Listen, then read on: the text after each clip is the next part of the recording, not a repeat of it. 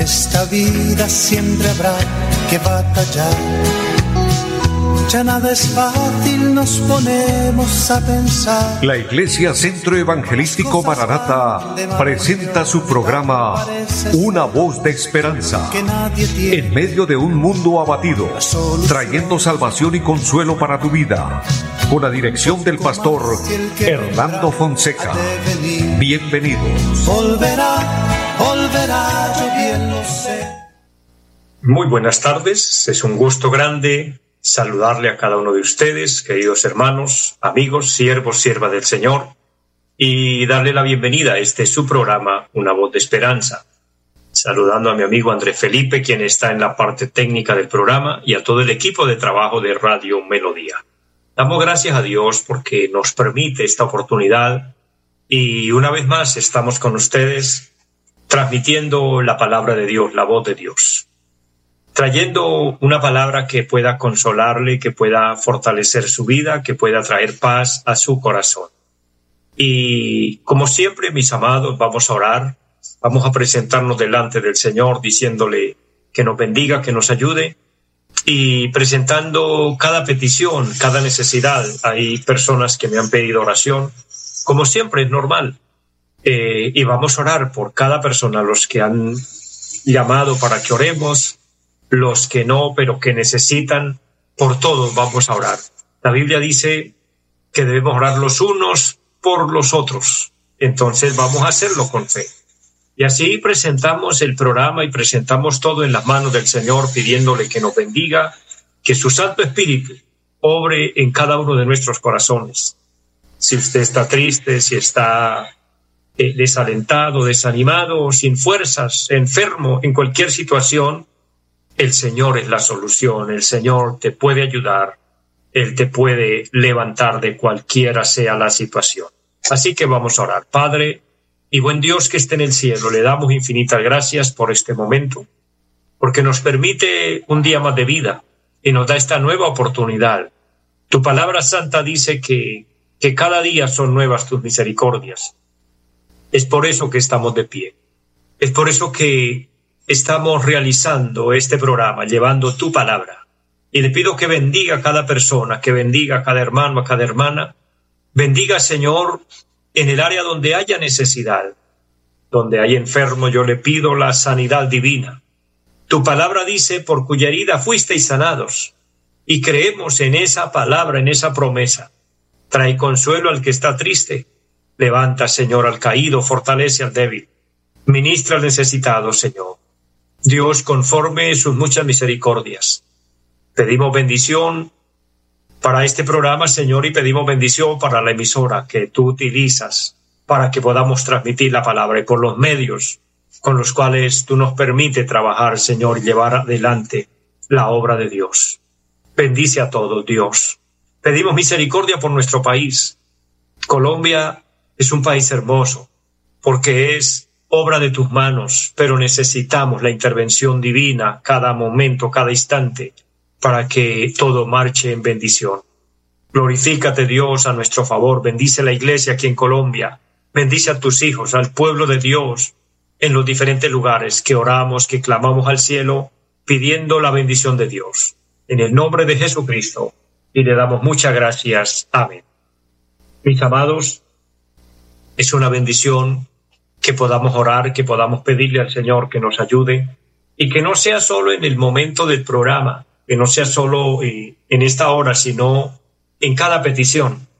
La palabra dice, por nada estéis afanosos, si no sean conocidas vuestras peticiones delante del Señor en toda oración y ruego, en toda oración.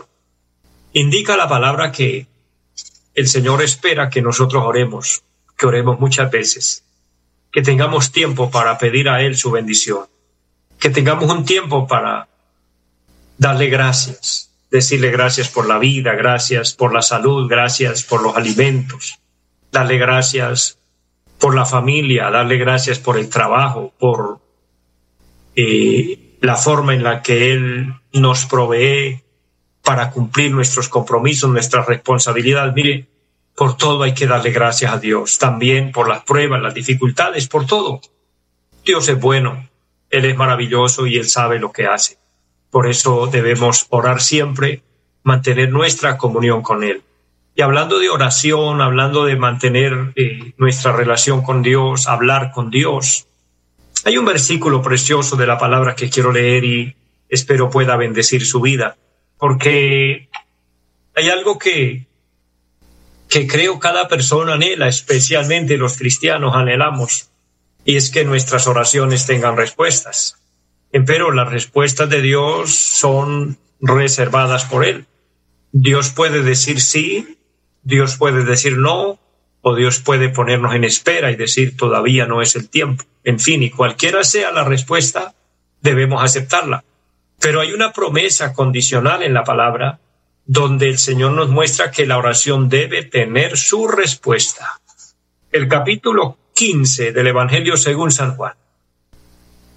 El que quiera y desee buscar en su Biblia, allí en su casa, en el lugar donde usted esté, de hecho le bendigo a todos los que nos sintonizan en sus hogares, en sus casas, en su trabajo, en la oficina, en el transporte, el que va conduciendo, los que nos sintonizan en el campo, en fin, donde usted esté. Dios lo bendiga y un abrazo fraternal en Cristo. Y los que pueden y desean o, reserve esto en su mente, porque Mire, la mente es un lugar amplio donde el Señor nos permite guardar cosas buenas. Obviamente, las fuerzas del mal, los apetitos y el desenfreno de nuestra carne también nos hace guardar cosas malas. A veces oímos lo que no sirve y se nos queda grabado.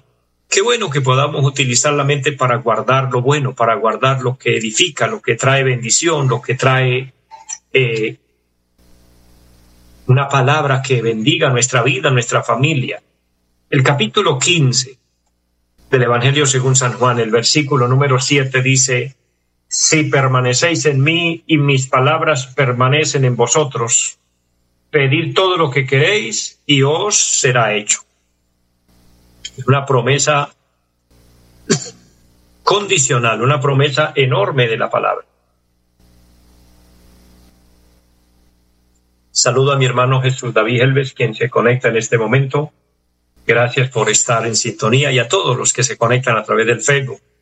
Bendiciones. Continuando con este, con este versículo de la palabra, aquí el Señor, él mismo se identifica y él habla, habla para la, para la iglesia, habla para sus hijos, para su pueblo, para los que oramos continuamente y dice, si permanecéis en mí y mis palabras permanecen en vosotros. El punto es que hay dos cosas aquí que no podemos pasar por alto y preguntarnos a nosotros mismos, ¿Jesucristo permanece en mí? ¿Está dentro de mi corazón? ¿Su palabra permanece en mí? Si tienes la palabra de Dios en su corazón, mi hermano, mi hermana, mi amigo, si la palabra de Dios prima en su vida, es, es importante, porque si estas dos cosas están en su vida, entonces usted es dueño de esa promesa. Entonces dice el Señor, pida lo que quiera y, y yo le doy respuesta. Entonces ora y, y el cielo se pronunciará a su favor. El punto, y con todo respeto, quiero decirles es que a veces queremos las bendiciones, pero no queremos al dador de las bendiciones. Amamos las bendiciones, pero no amamos al que nos otorga las bendiciones. Y creo que el Señor nos dejó un ejemplo muy grande cuando Dios le dio un hijo a, Abraham, Isaac, quien es el hijo de la promesa, y estaba él tan feliz, tan contento con su hijo cuando Dios le habló y le dijo, le dijo, sacrifícame a Isaac, a quien amas. De ese pasaje, de ese tema, hay muchas enseñanzas y todas aplicativas y todas edifican la vida.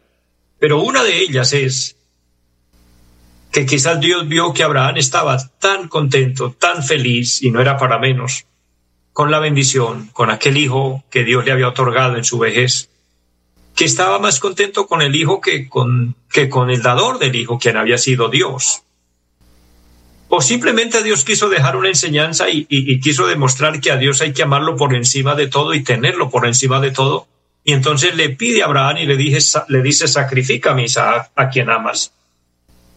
Y qué tremendo ver que Abraham pudo cumplirle a Dios.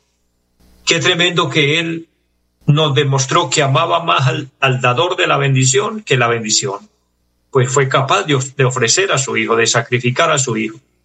Todos conocemos el tema, la historia, que no llegó a degollarlo, no llegó a, a ofrecerlo literalmente porque Dios lo detuvo, pero hasta donde llegó, Dios mismo dio testimonio de que Abraham de verdad le amaba, de verdad tenía su confianza en Dios. ¿Qué es lo que nos quiere decir en esta tarde esa palabra? Que a veces nosotros, cuando estamos enfermos, corremos y le decimos, ahora sí, Dios, te necesito, sáname. Cuando tenemos una prueba, una dificultad, Señor, por favor, mira mi situación, mira que no puedo más, mira que no sé cómo solucionar esto, y vamos a Dios para que nos ayude. Pero cuando todo está en calma, cuando todo está bien, a veces se nos olvida. Entonces pareciera que buscamos a Dios solo por conveniencia, solo porque queremos el beneficio. Y aquí el Señor nos está diciendo de permanecer. Es decir, que estemos con Dios y que Dios esté con nosotros en todo momento, en todo tiempo. Esto tiene un paralelo con el Salmo 34, cuando el rey David le decía al Señor, y expresaba de su corazón una palabra, bendeciré a Jehová en todo tiempo y su alabanza estará de continuo en mi boca.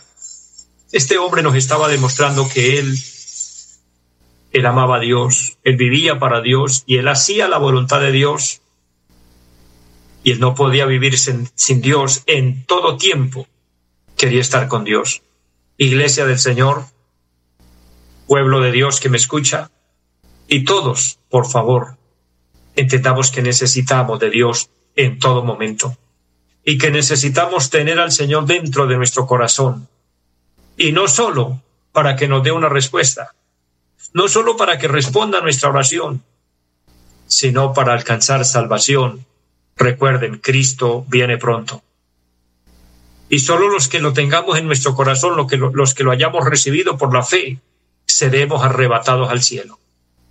La palabra del Señor dice, los muertos en Cristo resucitarán primero. Hay que tener en cuenta que la palabra clasifica y dice los muertos en Cristo, los que murieron con Cristo en su corazón. Esto de este versículo que dice permanecieron en Cristo y la palabra de Cristo permaneció en sus corazones. ¿Qué hay en su corazón? Saldría aquí una pregunta importantísima. ¿Qué hay en su corazón? ¿Cómo está tu corazón delante de Dios o de qué está lleno tu corazón. ¿Está lleno de Dios? ¿Está lleno de la palabra de Dios? ¿O está lleno de envidia, de rencores, de malos deseos, de malos pensamientos, de lujuria, de desenfreno de la carne, de, fornicación, de adulterio, de infidelidad, de mentiras? Eso lo sabe usted. También Dios lo sabe. Pero es interesante que preguntemos, que nos preguntemos hoy cómo está nuestro corazón, cómo está nuestra vida. Y ojalá la respuesta sea tengo a Cristo y tengo su palabra. Y bendigo a todas esas personas amadas que a través del tiempo permanecen en Cristo y lo que guardan en su corazón es la palabra de Dios, el amor a Dios, el servicio a Dios. Porque hablando de estos temas, y es la única forma de nosotros estar preparados y listos para irnos con el Señor, recuérdelo porque Él viene en cualquier momento.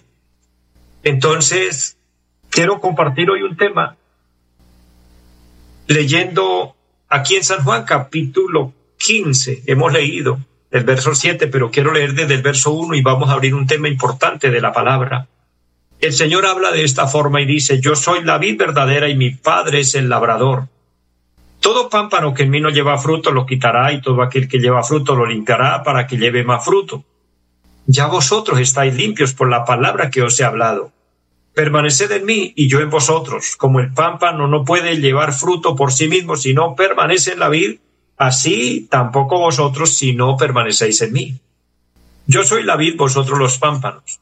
El que permanece en mí y yo en él, éste lleva mucho fruto, porque separado de mí, nada podréis hacer. Todo este pasaje habla de permanecer en Cristo.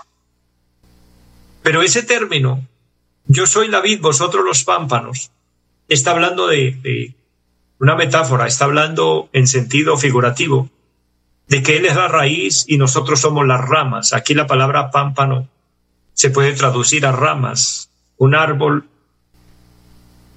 o la raíz o el tronco de un árbol es lo que sostiene las ramas y las que están adheridas a la raíz, al árbol, son las que reverdecen y pueden dar fruto.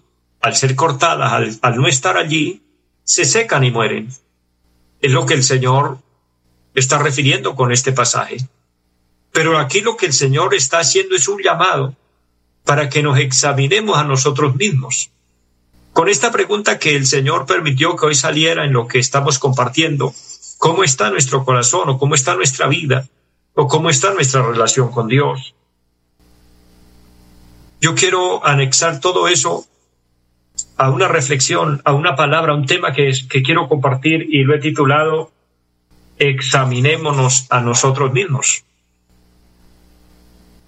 Parece anormal, parece, parece que no tuviera sentido examinarnos a nosotros mismos. Porque mira, si uno está enfermo, uno va donde un doctor para que lo examine, para que le dé un dictamen cómo está. Eso es verdad.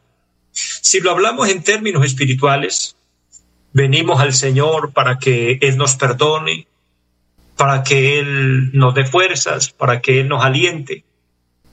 Y Él por su misericordia también obra de una manera grande y es que Él nos habla, el Señor nos habla.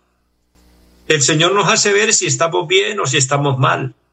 El Señor nos hace reflexionar para que tomemos las decisiones correctas. Y si vamos por el camino equivocado, Él nos reconviene. Cuando cometemos una falta, nos exhorta. Todo esto es obra del Señor y de su palabra y el Espíritu Santo trabajando a través del ministerio de la Iglesia para poder formarnos y que seamos conforme a su voluntad. Pero hay algo especial el apóstol San Pablo también dijo, examinaos a vosotros mismos si estáis en la fe. Ese autoexamen es necesario, porque una cosa es que nos den un dictamen y nos digan, usted tiene esto o tiene esto otro. Una cosa es que el Señor nos hable y nos, nos haga ver que, que necesitamos arreglar algo de nuestra vida, pero otra cosa es que uno lo pueda comprender, que uno lo pueda ver en uno. Es decir, una cosa es que un doctor le diga, usted le está doliendo tal parte del cuerpo y otra cosa es que uno lo sienta y diga, no, yo sé que me está doliendo porque lo siento. Entonces es un autoexamen.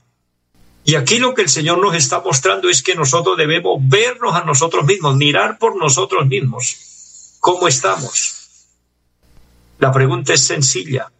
¿Estamos adheridos a la raíz? ¿Estamos adheridos al tronco? ¿Al, al, a la fuente que es Cristo, ¿está Cristo en nosotros? Porque si es así, bendiciones en abundancia para todos si estamos en Cristo. Pero eso lo sabe usted. ¿Cómo vive? ¿Cómo está su corazón con Dios? Esta es una pregunta que nos inspira. Mire, el Señor habló de, de, de muchas formas y maneras y quiero mencionar rápidamente algunas. Como el Señor se identificó y nos identificó a nosotros. Él dice, vosotros sois la luz del mundo y Cristo es la luz del mundo. O sea, nos, nos dio de lo mismo. Él es, él es luz, nosotros debemos ser luz. Yo pregunto, ¿usted es luz? ¿Usted está dando luz en medio de las tinieblas? El Señor dijo que nosotros éramos la sal de la tierra. ¿Eres sal o estás insípido? Quiere decir sin sabor, sin gracia. La sal es lo que le pone gracia. Entonces es para que nosotros analicemos cómo estamos. Y aquí habla de una vid, pero una vid que tenga fruto. Y si es una vid en Cristo, tiene fruto. Ahora, ¿cuál es el fruto que el Señor espera y quiere de nosotros? La palabra dice que todo buen árbol debe dar buenos frutos. Y si nosotros estamos cimentados en Cristo, el fruto debe ser evidente. El fruto que había en Cristo, el fruto que dio Cristo, debemos darlo nosotros. ¿Cuál es ese fruto? El amor, el gozo, la paz, la benignidad, la bondad, la fe, la mansedumbre, la templanza. Eso está en Gálatas capítulo 5 versículo 22.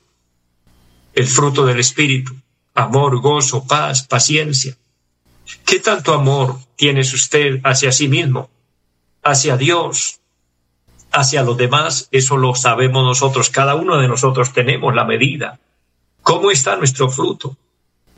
¿Cómo es nuestro amor? ¿Cómo es nuestra paciencia? ¿Qué tan pacientes o impacientes somos? Y el Señor quiere que seamos pacientes.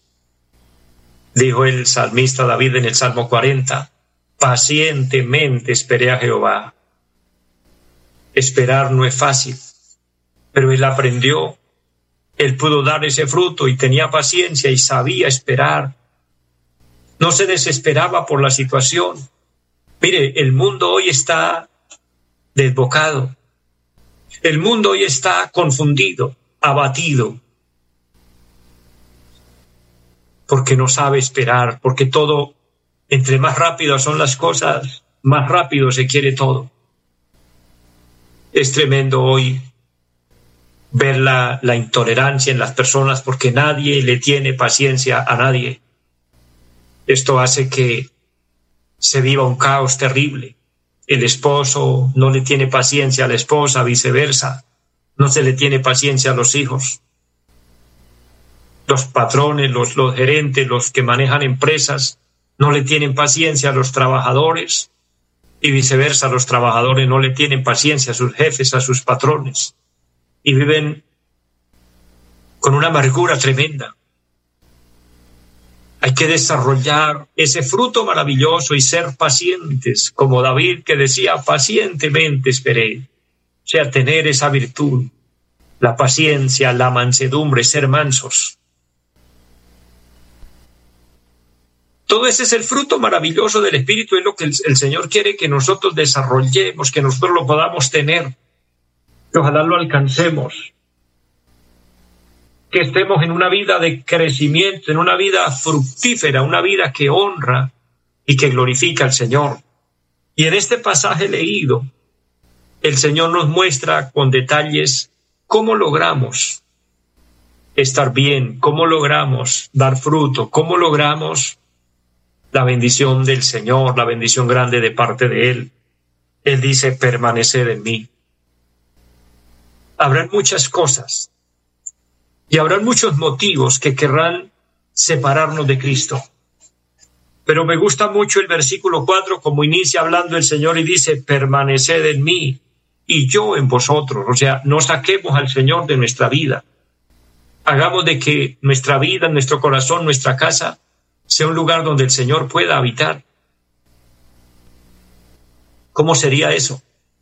Es tener una vida en paz, tranquila, sin afanes, y preocupaciones.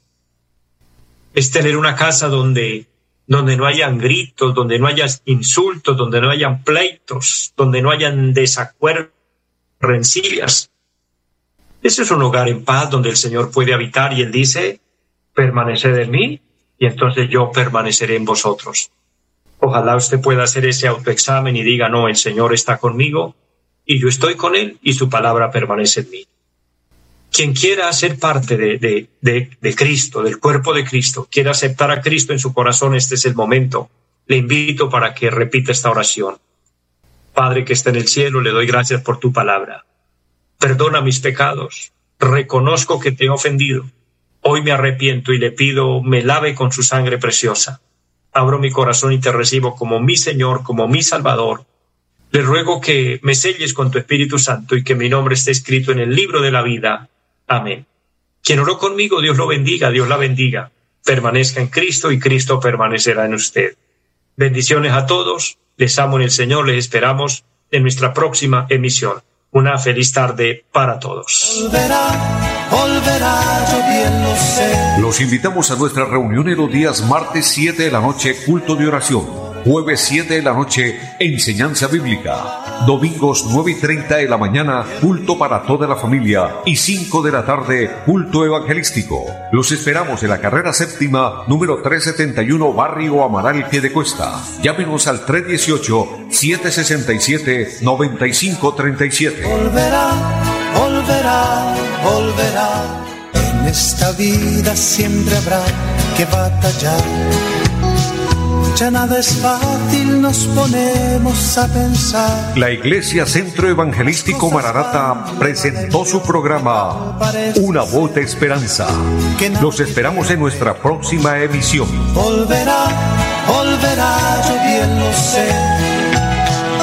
Y mi alma ya se desespera por volar